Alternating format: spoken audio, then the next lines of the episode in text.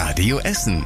Der Tag in fünf Minuten. Am 30. März mit Tobias Stein. Guten Abend.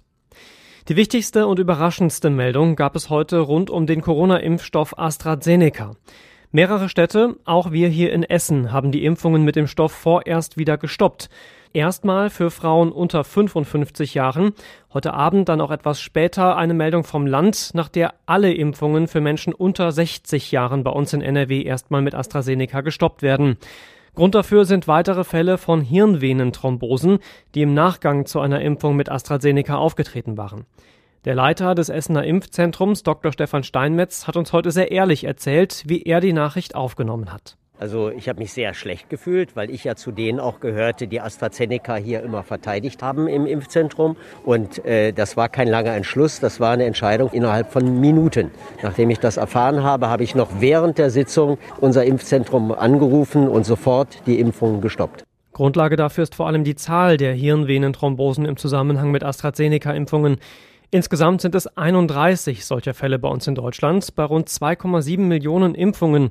Das klingt immer noch relativ wenig, ist aber nach Angaben von Experten deutlich mehr als der erwartbare Durchschnitt. Wie gesagt, inzwischen hat das Land NRW einen Impfstopp für alle unter 60 hier bei uns im Land mit AstraZeneca angeordnet. Wie es langfristig weitergeht, wollen die Gesundheitsminister von Bund und Ländern im Laufe des Abends noch entscheiden. Den aktuellsten Stand dazu hört ihr immer auf jeden Fall hier in den Nachrichten bei Radio Essen. In Sachen Corona-Fälle gab es heute auch eine eher unschöne Nachricht. Die Zahl der Fälle bei uns in Essen hat inzwischen die Marke von 20.000 überschritten. Das bedeutet, dass sich in etwa jeder 30. von uns hier in Essen bisher mit dem Virus angesteckt hat. Außerdem ist aus den Zahlen klar zu erkennen, dass die Zahl der Ansteckungen momentan schnell steigt. Ganz akut sind rund 1300 EssenerInnen mit Corona infiziert. So viele waren es seit Anfang Februar nicht mehr. Ein besonders prominenter Corona-Fall bei uns in Essen ist unter den aktuellen Zahlen auch dabei, nämlich Rot-Weiß Essen Innenverteidiger Alexander Hahn. Er war schon letzte Woche positiv getestet worden, der Verein hat das aber erst heute veröffentlicht. Hahn sei aktuell in Quarantäne, heißt es. Für alle anderen Spieler und Trainer geht der Betrieb aber ganz normal weiter. Das Testintervall sei vorsorglich verkürzt worden, schreibt der Verein. Alle Tests seien aber bisher negativ ausgefallen. In den nächsten Spielen gegen Schalke und Rödinghausen muss RWE allerdings ohne Hahn antreten und das ist schmerzhaft genug, denn er gilt als absoluter Leistungsträger in der Innenverteidigung und hat bisher fast alle Spiele für RWE mitgemacht. Die Teststellen für Corona-Schnelltests hier bei uns in Essen haben diese Woche besonders viel zu tun. Seit gestern gibt es eine Testpflicht für Shoppingtermine. Außerdem wollen offenbar viele Essener noch vor Ostern einen kostenlosen Schnelltest, um bei Familienbesuchen etwas mehr Sicherheit zu haben. Die Laurentius-Apotheke in Steele ist seit Tagen schon ausgebucht. An der Meisenburg-Apotheke in Bredeney gibt es vor Ostern gar keinen Testtermin mehr. Besser sieht es aktuell noch in den großen Testzentren aus, in Stadtwald, Rüttenscheid, am Flughafen oder der Innenstadt. Eine Übersicht über alle Corona-Teststellen bei uns in der Stadt findet ihr auf radioessen.de.